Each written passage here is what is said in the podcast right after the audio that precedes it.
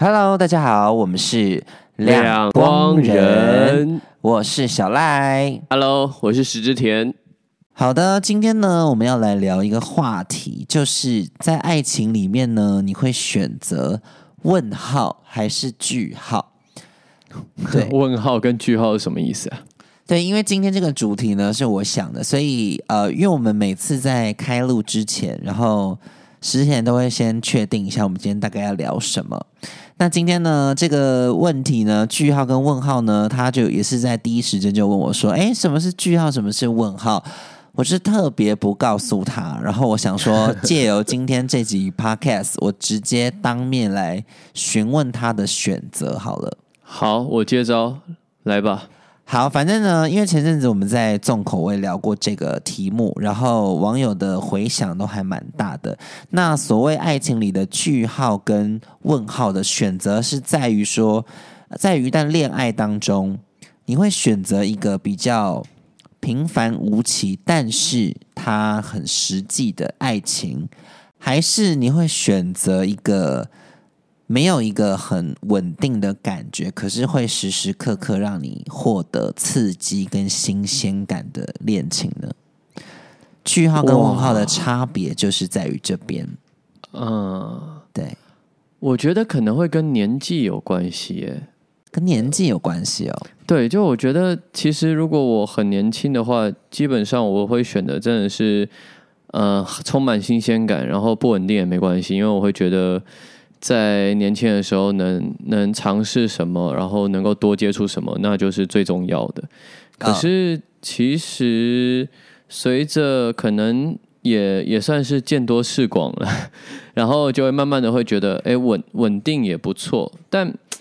因为因为因为现在是有点二分法嘛，所以我也我也不能说哦，我我我觉得踏踏实实的跟一个人在一起，可是。呃，从日常找到新奇，这样是我我所向往的，因为这样好像两个都有包含。如果是现在的我去做选择的话，我会选平凡无奇、实际的。天哪，怎么样？没，因为其实呃，我们前阵子会问到这个问题，通常是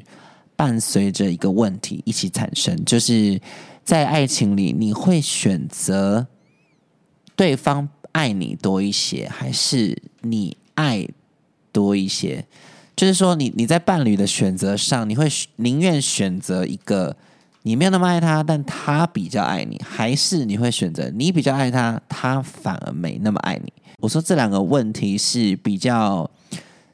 存在于句号跟问号。嗯，如果这两个的话，我会选我比较爱的那个人。哎，那你比较爱，那就是问号啊。对，但但你刚刚去选说不稳定，但是充满新鲜感，跟平凡无奇，但是非常的稳扎稳打，非常踏实。我我我这样选会有矛盾吗？会啊，没，因为当时当时呃，当时我们在问的时候，就是因为我一直在前阵子啊，不是不是最近，就是之前我有在很纠结，就是为什么我总是遇到。就是我怎么那么难进入对进入一段所谓大家很稳定的感情里面这样，然后那时候我就觉得，哎，对啊，为什么会这样？然后我就觉得，好像我的恋爱史真的每一段都是大起大落，然后嗯，就是没有所谓的很平凡。我我我不知道恋爱平凡是长什么样子，但是因为我的每一段都是真的大起大落，然后最后爆炸收场，都是走这个路线。所以，当我当时遇到了一个比较喜欢我的人，OK，我我自己没有那么喜欢那个人的时候，但你说这是恋爱吗？我我会反而会觉得，我好像没有办法去接受这样子的关系，因为当一个比较爱我的人，我没有这么爱他的时候，我很常会感受到。恋爱当中的所谓的厌倦感，我不知道讲对不对，但就是我自己啦。我我如果这个对象不是我那么喜欢的人，我很容易厌倦。那你要说平凡稳定吗？如果我没有产生厌倦感，如果我觉得爱我的人就好了的话，也许我能达到所谓平凡的幸福感，我是可以达到的。但当一个句号跟一个问号在我面前的话，我会选择我想要去挑战这个东西，就是我去追一个我喜欢的人，纵使结果是天崩地裂，但我会愿意去冒险这件事情。就是我不会把稳定跟安逸放在我爱情的一个最后要追求的目标。嗯，我我其实刚刚在想一下我自己的以往的经验嘛，然后，嗯、我觉得对我来讲有个很重要的地方在于说，呃，如果呃爱情的比重太大的时候，其实我真的没办法，就是我我我我是一个没办法。在一个天轰地裂，然后极端，就是在两在非常极端的状况一直转换，然后在那个状况下可以好好工作的人。然后我觉得现阶段为什么我会选择刚刚选择平凡无奇实际的，最主要是因为我觉得现阶段我比较专注在积累自己以及、呃事业上面想要做得更好。然后其实对我来讲，演员的工作基本上就是很常要面对到情绪的一个起伏。后来我找到一个最适合我自己的，因为我相信我也听过其他演员，他们是从爱情里面去找到一些刺激，找到一些感觉。可是我比较像是会想要找到一个稳定的，让我锚定在那边的。所以当我演完戏回到家，或是回到一个自己的地方的时候，我就找到那个我自己的生活，而不是一直活在角色里面。所以当我回归的时候是。是比较能够去切换，因为我有一个标的物吧，对，所以现在的我其实比较追求的是平凡无奇、实际的。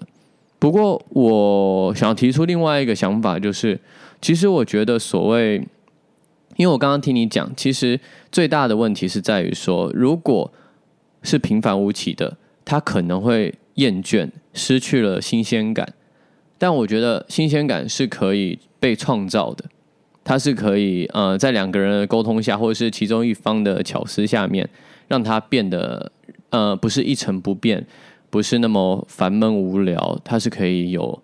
呃不一样的感觉的。哇，你讲了一个非常难达到的事情。我刚刚因为非常多，比如说交往呃两三年以上的，或是五年以上的，就是我身边有这样的伴侣，可是给我的 feedback 都是啊，我们像家人一样啊，然后可可以各玩各的、啊，就是你知道，因为新鲜感这件事情很容易会有腻感，就是当一个的关系相处很久的时候，你会觉得哦，我们这段关系好像像家人一样，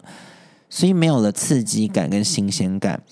因为好，依照石之前刚刚所说的，他可以去生活中找寻到不同的新鲜。那请问？你的新鲜感的寻找的方式是怎么找？好比改变一下习惯呢，例如说家里的布置原本是这样子，然后去把它改变位置，然后或是你重新呃换你的家具或换什么，首先这个生活习惯就会有所不同。再来就可能是可能可以跟另一半一起去培养兴趣吧。我觉得这个东西也是一个创造新鲜感的方式。我觉得重点其实是在于说，你的另外一半跟你到底是不是可以，嗯，一起愿愿意一起去追寻追追寻，呃，未知吧，就是愿不愿意去改变，就不要一直活在惯性里面。这是我、哦我我我认为创造新鲜感非常重要的一件事情。追寻未知哦，哇，好深奥的一个词哦。嗯，我想一下怎么样白话一点地讲这个没有。OK 啦，听得懂啦。但因为其实我跟石之前年纪是差不多的，那嗯嗯我不知道哎、我很奇怪的是，就是算到现在哦，因为其实我当时遇到这个问题可能是两三年前。那你现在如果再问我说句号跟问号，我依然选择问号。哇，你就是爱情组成的男人呢、其实我不是是这样欸讲过。没有，呃，应该说非关于爱情组成成分高低与否，我我会觉得爱情对我来说，它很难平平缓缓的走下去。也也许我这个人本身的人格就是比较喜欢跳痛的刺激嘛。嗯嗯嗯嗯，就是就是，其实我喜欢平凡，可是我喜欢就是恋爱当中的那种所谓的高低起伏，就是我是需要这个起伏的。可是你会觉得，如果你呃这样讲好了，就是如果一段恋情失去了新鲜感之后，就进入厌倦期。然后，如果他进入了厌倦期的话，呃，如果我们没有办法想到办法创造出那个新鲜感，那不就是其实每一段爱情它都有它的一个保存期限，而且一旦过了之后，你就必须要更换掉，必须要进入到新的一段感情里面。对，所以这样是嗯，你认为一个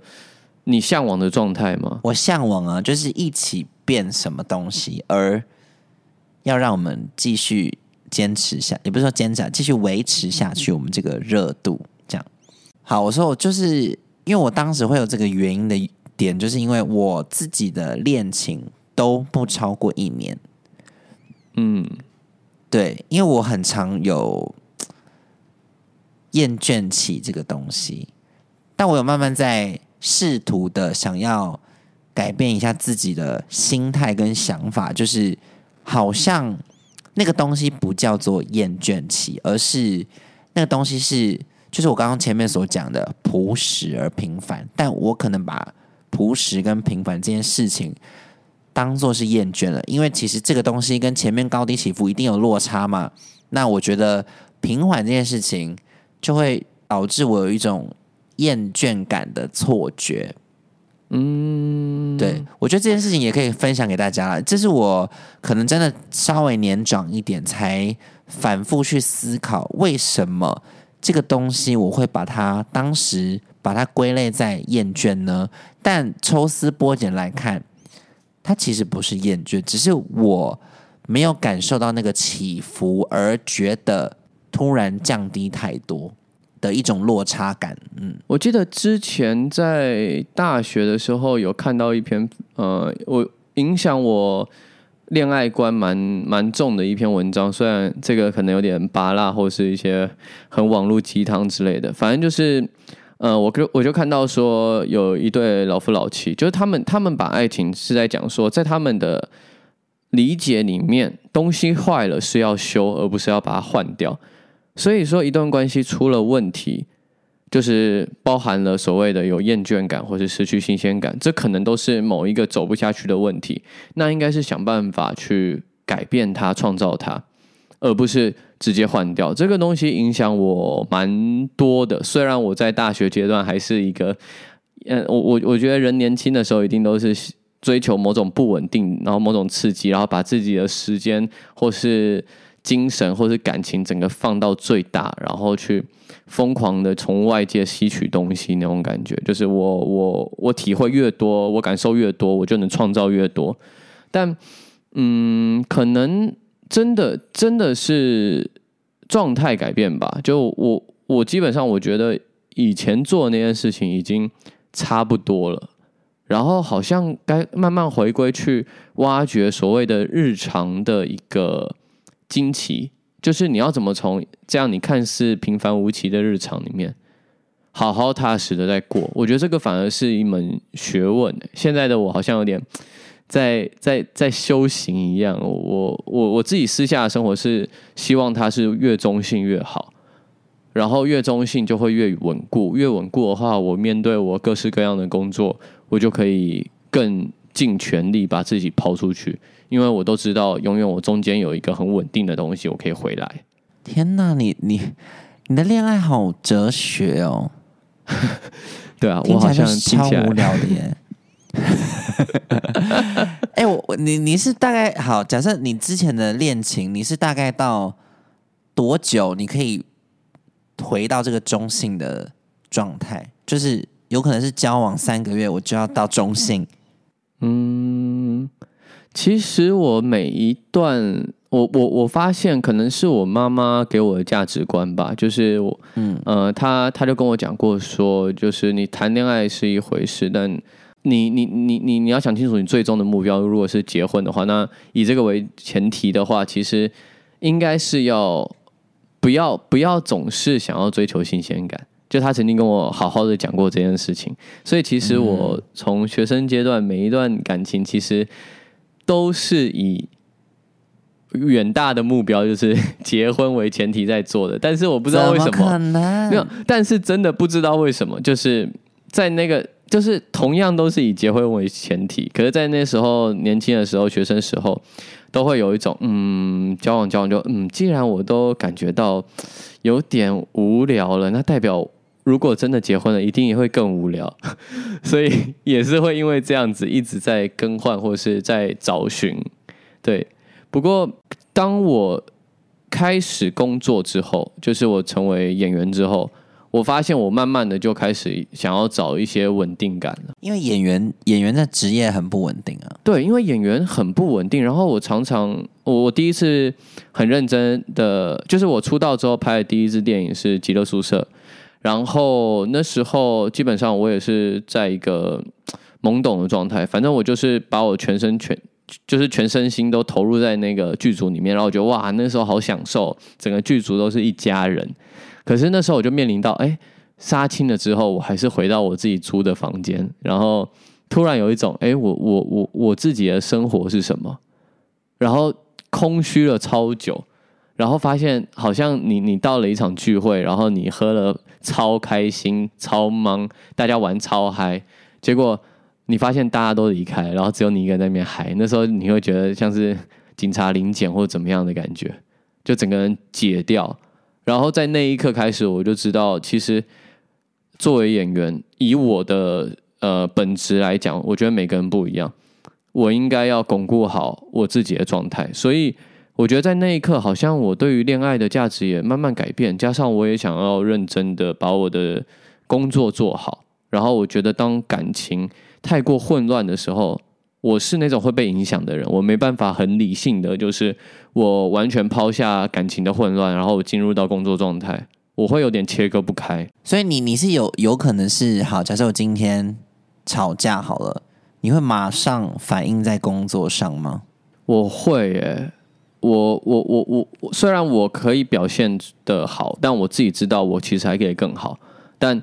有一个东西一直卡着，尤其是现在呃智慧型手机那么发达，就是你就会常常去检视到底另外一边现在出的状况是什么。以前搞不好还可以，就是因为你不能打电话，然后简讯也很麻烦。可是现在你就会开始去想说，哎，那那那那对方到底在干嘛？然后对方会不会传讯息给你或怎样？就其实他会不断的在影响你。真的，这我讲这就是科技太发达。导致我们前几集所讲的控制欲啊、占有欲啊，嗯嗯，好像都是这些而创造出。因为以前好像媒介那么少的关系，所以好像你能多控制呢，也也也只能等你下班回家。就是你能多占有，就等都得等下班回家。因为现在这种软体越来越发达，就变得哇，更能掌控到某种东西，就是让你们快速跟人家。接近的距离，所以以小赖以你的角度来讲，呃，你说你现在在学习，呃，从日常里面找到一些惊奇，是不是？我我我觉得我我后来呃很抽丝剥茧想说，我到底为什么这么喜欢惊奇感的原因，是因为我一个人的时候，我的生活真的。几乎等同于平凡跟朴实，就是我一个人生活的时候，对我一个人的生活，我真的就是宅在家，然后我真的就是没事，我就不会出门。我不是大家所觉得说哦，我每天去夜店啊，每天去喝酒啊，我是完全不会做这件事情的人，所以我私生活就真的很宅。然后可能我同一家面店可以吃每吃一个礼拜五天六天。就是我，我是一个，我只要觉得一个地方好，我可以待很久的人，甚至不换。所以，当另外一个人进来我生活的时候，我会比较追求跳动性的关系。嗯，你知道吗？就是就是，我会觉得，当一个人进来我生活，我也想要跟我一个人生活的时候的状态是不太一样的。嗯，我不知道你理不理解我讲的这件事情。我觉得我好像能够理解，就是好像是变的是我某种呃，因为如果好，今天我另外一半进来我生活当中，那我还是平凡的话，我就会觉得好像不如一个人就好吗？对我好像没有必要哎、对，我不知道这样讲，大家可能觉得我犯贱还是什么，但我会觉得 我干嘛呢？就一个人躺床上变两个人躺床上，但每天都是做一样重复的事情。我一个人重复，我倒不会觉得怎么样，因为我可以决定我要重复什么，我要什么。但如果今天是两个人进来一样在做重复的事情，我要考虑的可能不止我一个人，我还要因为他而做什么事，我要因为他做什么事情，但是都是重复。嗯，而且你知道，我最近因为这个想法，然后我因为最近大家影集很红的是性生活嘛，这个影集我不知道你有没有看。嗯，我没看，嗯你说，这部影集也是在讨论这个东西，就是好，我简单赘述一下它的内容在讲什么。就是有一对，就是啊，反正那个女生是一个玩咖，就是以前就是唱完各大夜店呐、然后上各种男生呐、然后非常开心，enjoy 这个生活。但她发现，她每一段这样子谈恋爱的结尾都是很爆炸性的，不见、消失、失踪、大分手、劈腿、被抓，大概是这类的。然后后来呢，他遇到了一个非常稳定的男子出现了，有车有房，梦想组一个完美的家庭。OK，他后来在与某一段失恋的时候，他觉得他想改变他的生活，所以他选择了这个稳定的人。嗯 OK，隔了一两年、两三年之后，生了两个小孩，生活非常美满、非常稳定。但是状况来了，因为太过于稳定，他开始想起以前那些刺激的事情、刺激的人。那他当然钟情于其中某一段，就是给他最大刺激的某一个伴侣。因为那个伴侣带他做过曾经他生活当中不可能完成的事情，甚至是他现在幸福的婚姻不可能达到的事情，所以他开始把这些呃刺激的东西写成文章，记录在他的笔记本里面。然后她的老公呢看到了她做的这些笔记，于是就觉得你怎么可以出轨呢？但那个女生就是那个女主角，就会觉得说我我并没有出轨，我只是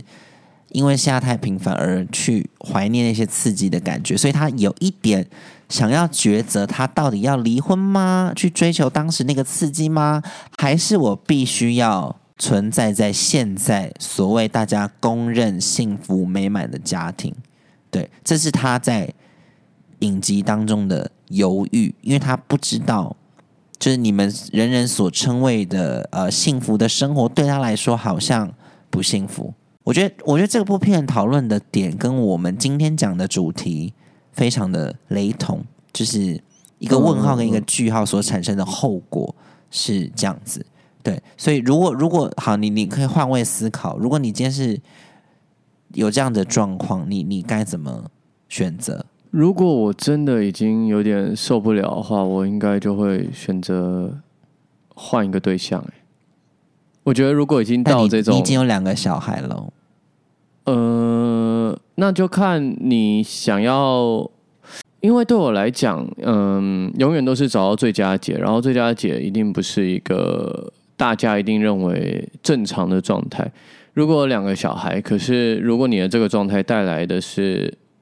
首先夫妻两人都是不愉快的，再来就是影响到小孩的状态也是不愉快的。那我觉得，其实让他们去，就是你不用去害怕说夫妻分开，然后小孩可能就会成长的不健全或怎么样。我觉得这个东西应该是可以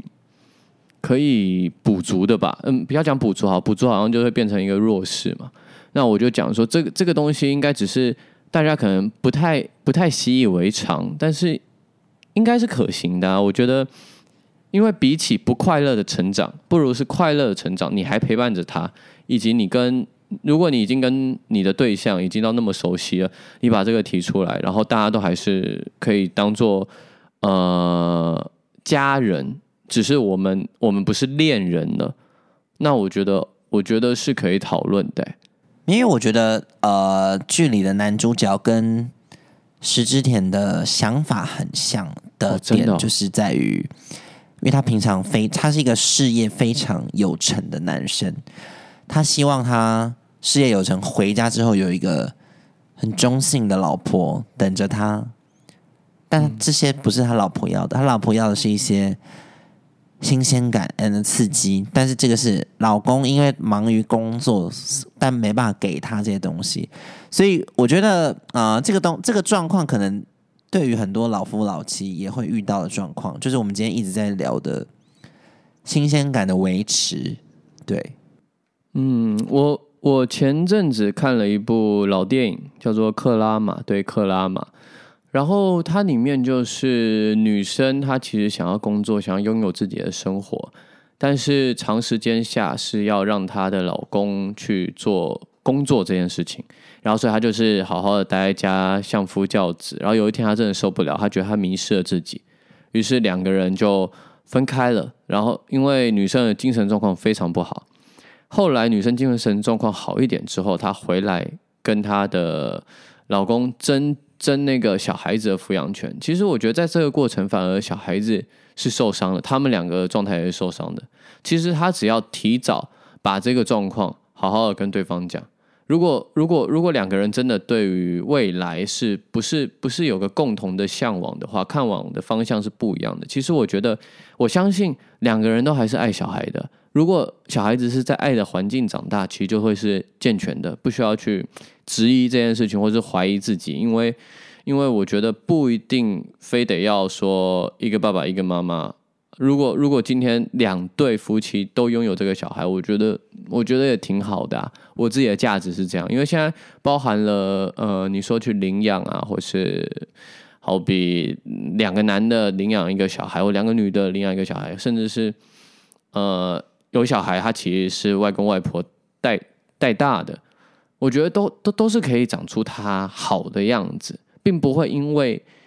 呃不是父亲跟母亲养育出来，他就变成坏的小孩。我觉得只要是在好的环境下，都会是 OK 的。所以，所以如果我遇到这个问题，我觉得就就就坦诚的跟着对方讲吧。如果真的看相的地方不一样，就不要喽。我跟你讲，我们现在已经聊到太大走偏，真的假的？真的怎么聊到小孩子去了？我们因为因为因为因为你刚刚跟强调跟我讲说他他们有两个小孩哦。没有啦，我我只是想要，我只想要你往那个呃，就是你有太多，比如说现实压力的考量。因为其实我今天也很想跟大家聊，就是呃，谈一段恋爱当中，你觉得现实考量很重要吗？因为这可能会影响到，如果你不把现实当成考量，你可能可以大胆的去选择问号。但如果你有一些，比如说经现实，比如说经济，比如说任何呃考量的话，可能会去选择句号。因为我身边呢非常多选择句号的人，他们很善于谈啊、很善于谈所谓的长久的爱情。然后当时呢，因为我自己的恋情的时间都很小很短嘛，所以我就会呃询问他们说，为什么你们可以跟你们现在的人走这么久？哎，你的短是多短啊？就是一年以内啊，就、就是最长是八个月，哇，好，你你继续，我只是先了解背景。对，最短在那三个月左右。对，然后我后来就去跟他们询问了一下，他们都是说，其实他们选择跟当时选择跟他们现在的伴侣在一起的时候，都并没有很爱对方。嗯，他们都是选择了一个起始点比较爱他的人。嗯，那他通过呃，比如说交往，比如说一起生活、一起相处，或是各种小细节，而去在这整个过程当中，慢慢的爱上他，就是更爱他了，让他们两个的爱稍微达到了比较平衡的位置。那这段磨合跟寻找的过程当中，会让他们这段恋情的品质会比较高一点点。嗯，对，反正呃，还蛮多人给我的 feedback 是这样子。哎、其实我一直有一个疑问呢、因为我每次听到就是选择一个你比较爱的，或是爱你比较多的，我好像真的没有这样。我我我就是我从来没有面对到，就没有走到这个岔路口过。哎，就是我从来没有面对到，你倒是平等吗？就是不是对我来讲，我我就很单纯，就是选我爱的人啊。就是然后你好单我我我从来没有想过说，哎、可是另外一个人很爱我、哎，就是好像这个这个假设从来没有存在在我的生命当中、哎，好，那我举一个例子给你听，你身边一定有遇到一些非常爱你的人，他的条件也都很好，但我对他没有那么心动，但又不会太差，你知道？你没有这种选项出现过吗？好像你你你硬要我去假设说这样子的条件人出现，我感觉是有存在的，但但其实我从来没有把这个放到我的脑袋里，所以基本上我看到的人就会是我爱的人，而不是去看一个我不爱但他很爱我的人，因为我觉得我我我一直这样看人家挺怪的，我又不喜欢人家。对，但是呃，应该说总结一个是那些所谓长远恋爱的人给我的 feedback 是喜欢是可以培养的，你认同吗？哦，我认同，哎，我认同，因为呃，我觉得感情是可以越来越好的。但喜欢是可以培养的吗？喜欢，我觉得也是可以培养的。我觉得感情都是可以培养的。当时我当时我是不认同这句话啦，因为我会觉得，我个人可能是我真的个人偏差，我就是喜好感太明显，所以我只要一开始不喜欢，再怎么培养，我都会觉得这个人好烦哦，不要再靠近我了。哦 你知道，就是我我我我的喜好感稍微偏重，因为我刚刚会举那个例子的原因，是因为我曾经遇到一个状况，就是我非常喜欢一个人，嗯，但那个人没有，就是可能对我有一点感觉，但没有很明显，所以我一直想要把这个人追到手，这样。那同时呢，同时呢，出现了一个条件也非常好，非常喜欢我，但我没有，我就对这个人没有那么有感觉。但你说这个人不好吗？我也没办法说出他不好在哪里，但他就是还 OK 这样。嗯，好，如果你是我的话，你会怎么选择？因为非常多句号的人都选择说，当然选那个爱你的人呐、他条件又不差，喜欢是可以培养的。因为我如果去选择问号，等等等等于是我追的那个人，我不知道他会不会跟我在一起，也不知道他会不会接受我。嗯，但如果今天人生交叉点，我就是二选一，我会跟你一样，哎，我会选比较我我我比较爱的。你也会选择问号吗？对我，如果如果是这样，我也会选择问号。嗯嗯嗯，对，因为当时我也是选择了问号，所以导致我句号也没了，问号也没了，就一场空，残念吗？对一个残念。对，但我因为我学长想说这个问题是蛮好去测试一个人，因为我那时候也问了一样的问题。我刚刚发现了一个一个原因，哎，小赖，我问你哦，嗯，如果今天呃这个充满新鲜感的人，他有可能会毁掉你一直以来所建立的工作也好，或者生活也好，他是真的就是嗯无法挽回哦。就你你你等于所有东西不是从头开始这么容易，就是他他甚至是你你你是从嗯负债开始，或者从一个谷底。就是你从来没有到过一个最糟的状况，这个人会让你面临到这个状况，你还会你还会选择这个人吗？我不会，因为因为我刚刚在了解，呃，我刚刚也在问自己，然后也在听你讲，我就觉得说，其实我们我们选择都会选择问号，但那个问号它是有一个容错率的，就是它并不，它是在我们一个我们能承受的风险里面，想要去追求所谓的浪漫，想要去追求所谓的可能性。可是，如果那个风险已经远大于所能承受的时候，其实我觉得就不会选择啦。对，没有你那个你刚刚那个例子也太夸张了，就是风险那么大，谁还会选择？就是一定是一个考量啊。如果是个极端问号的人，我猜他就是赔上他他他就是反正人生就只有当下，反正我就选择我当他爽就好，应该是有这样的人存在吧？一定有，一定有。对啊，但我承认，就是有一些选择问号的人，就是喜欢那个风险。嗯嗯嗯嗯嗯。可是我觉得有时候他们是在可承担的风险，有点像是有一句话不是说什么小赌怡情那种感觉，就是你在一个小小的危险之下，然后你会感觉到一种刺激感。但是如果把那个危险放到大的时候，大出你的承受范围的时候，其实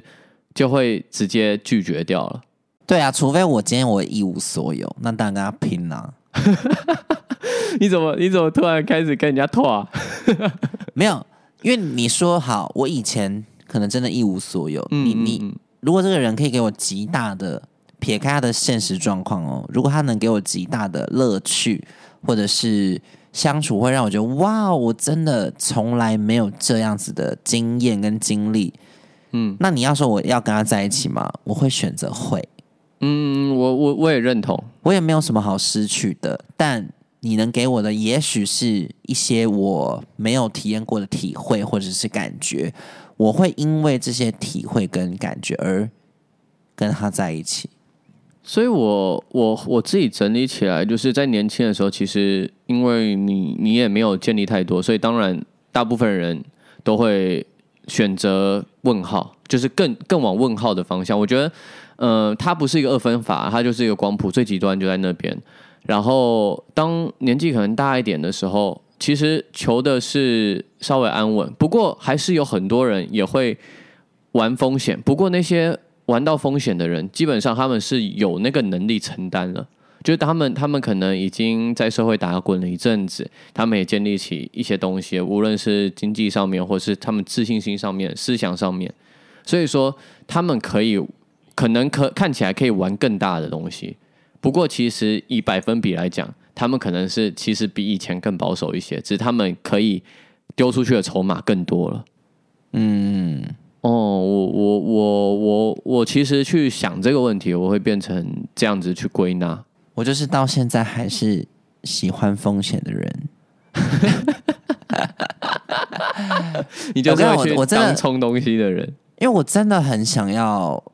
呃，我真的很很长有一段时间是想要把这个东西改变掉，然后我试着去。你做了哪些哪些改变？改变？嗯，就是我 follow 了那些非常会谈恋爱的、会谈长远恋爱的人的步伐，就是去跟一个喜欢我比较多的人在一起。嗯嗯嗯，对。然后我试图用呃所有的方法跟。方式去寻找跟他相处，我能找到我喜欢他的任何一个点。因为有一个有一个有一个东西大家可以参考，就是这是呃当时很会谈恋爱的人跟我讲的事情，但的确我用了的方法是有效的。好，那这方法是什么呢？就是因为通常很多人第一直觉吧，就像我以前一样，就是我会觉得哦，第一眼第一次相处，我如果不喜欢，我真的会把这个人淘汰掉。对，然后当时大家都告诉我一个点是：好，你给这个人五次机会，五次机会，你就算不喜欢，你就跟他出门五次。嗯，如果这五次之内你对他的好感没有增加，好，那这个人就可以拜拜。但是因为他们都认为喜欢是可以培养的，所以这五次你可以一点一点一点的把你对他第一眼的印象成见。稍微慢慢降低，降低到你也许会觉得好像可以试试看的一个 level，嗯，你再去评断这个人你要不要，嗯，所以你就必须给你所有比较喜欢你的人可能五次出门的机会，而不要第一秒否决。嗯，我我我相信这样应该会改变一些事情呢。对我现在是在落实这样子的。东西。不过，不过，其实我我我想要稍微持反方的意见跟你讲，哎，就是，嗯，我觉得你没有必要去 follow 人家的一个经验法则，哎，因为因为我觉得你跟他们就是不一样，就你追求的东西其实就是一个你比较喜欢的人。那我觉得其实你可以去想说，你去跟你比较喜欢的人，你要怎么样？呃长久，然后你去找出为什么短暂的原因，因为因为其实我也都是找呃我比较喜欢的人，我从来没有想过说喜欢我比较多，我要不要选他这个问题。没有没有，那是因为你很幸运。哦，也也是有可能我的经历是这样，所以我忽略了一些什么。应该说，很长很长，你喜欢的人他并不喜欢你，所以如果我选择我喜欢这个人比较多的时候，多半是没有在一起的，嗯，有可能没追到。因为如果我喜欢比较多的人，我试着去接近他，然后蛮多次了，他还是不喜欢我的话，其实我就不会想那么多了，我就觉得说，那那我好像也没有那么想要喜欢这个人了，因为我觉得我不错啊，我的价值观好像是这样哎、就是哎、我不错啊，他如果不喜欢我，那他应该跟我不合吧？哦，我懂。哦，那我应该选你这个才对。什么叫那我应该选你这个？不是你知道吗？因为你跟我的不同，就是在于你很果断可以放弃。哦，对对对对对对对，就你你会回想的说，哎、那我不错啊，那他不要，那算了这样。对啊，但我好像是会不会是我不够好？就是你知道，我会往 往自己，不是啊，你很 OK 啦。我会往自己你知道不好的方面说啊，怎么办？怎么办？那好，那我这边再强一点，我继续追。我我好像是这个想法，就是我会我会觉得他可能觉得我哪里不足，我不足再追没有追。你，你反而反过来，你就说，呃，这五次不是给比较喜欢你的人机会，你是给你比较喜欢的那个人机会，你懂我意思吗？我跟你讲，我我给我比较喜欢的人，我会给他五百次。不要不要不要不要不要五百次，一样五次。如果他还没发现你的好，代表说他不是命中注定的那一个，你懂我意思 Oh 吗？my god，我我无法那么果决果决，不行不行，你我我觉我觉得你要对自己残忍一点，这是这是我我给你的心法。对，就是我可能这我完全就是很多很多纠结，因为我真的很常遇到这个状况是，我很难喜欢别人，很难喜欢别人，但我每次遇到，我就发狂的，你知道，冲啊，追啊，因为我很难遇到嘛。嗯嗯嗯，那通常真的是追啊什么什么之类的，反正结果都是大滑铁卢或者大受伤，通常是这样。所以我身边的朋友才会建议我说，你要不要试着去喜欢喜比较喜欢我的人？也许我会被呵护，也许我不会那么容易受伤。嗯，无解了。我觉得爱情这件事情真的很看重人事时地物，然后自己当时当下的那个状态。但我我我支持你用我的心法心法看看。好，我试试看。反正我觉得爱情这个主题呢，为什么永远问题都一样？可能这十几年，可能出生到现在，这个问题一直存在着，但每一次讨论都非常多人有共鸣，或者是很想再讨论出来，因为它就是没有一个答案。你今天遇到一个人，今天不同时间，你遇到这个点，或者你身边的人，都会影响你每一段不同的决定跟恋爱。对，所以这就是为什么爱情这么吸引人而且有趣的地方。那我觉得今天的讨论点呢，大家可以思考一下，就是你听，我不知道听众是什么年纪，如果是你，你会选择句号还是问号？又或者你会选择比较爱你的人，还是你比较爱的人？欢迎大家都可以在下面留言分享，或者是寄信到我们的 mail，可以跟我们分享。我发现最近好像呃蛮多不同的听众听到我们不同的主题，然后会写非常多的文章跟心得寄到我们信箱，我自己看了都还蛮感动的。其实蛮蛮蛮蛮蛮有趣的，就觉得说远方就是感觉很很很亲密耶，就是好像我们是大哥哥大姐姐，或者甚至就是平辈，然后大家在在在在聊一些相较私人的或是人生上面的问题。对啊，因为我很感动的是，哦，原来听我们的 podcast 可以让你们获得这么大的启发，或者是可以让你们重新思考人生某一段时期，或者某一个决定错误与否，或是正确与否，或是探讨身边所有的一些状况，这都是我们想要给你们的东西。没改变也好，那你可以再去思考一些东西。我我觉得只要呃有给你们一些能量，我都觉得是一个很棒的事情。那如果你喜欢我们的频道的话，记得要给我们五颗星。那欢迎大家不吝啬的来反馈，好不好？因为我觉得我们很喜欢得到大家不同的意见跟声音。其实我觉得那些反馈真的是我们一直做的动力，因为最近我和小赖其实都开始忙起来了，但我们还很努力的想要保持着更新这件事情，就是因为常常看到那些反馈，然后就觉得说，哎，其实其实这样子的能量的互换，好像真的是我们追求的状态，所以还是想尽办法保持更新。对，但是这边跟大家说一下，因为呃，疫情最近结就是缓解了嘛，那很多工作都开始动工了，对，所以呃，我不知道近期可能会不会，反正就是有一天，如果我们真的都太忙的话，我们有可能没办法每一周都更新，但近期这一个月应该是不会达到的啦。但如果哪一天，希望大家可以多多的体谅，那我们一定会找时间把所有的存档都补足，好吧？对，OK，那如果你喜欢的话，欢迎订阅、按赞、分享，给我们五颗星。那我们两光人下次见喽，拜拜。好，拜拜大家。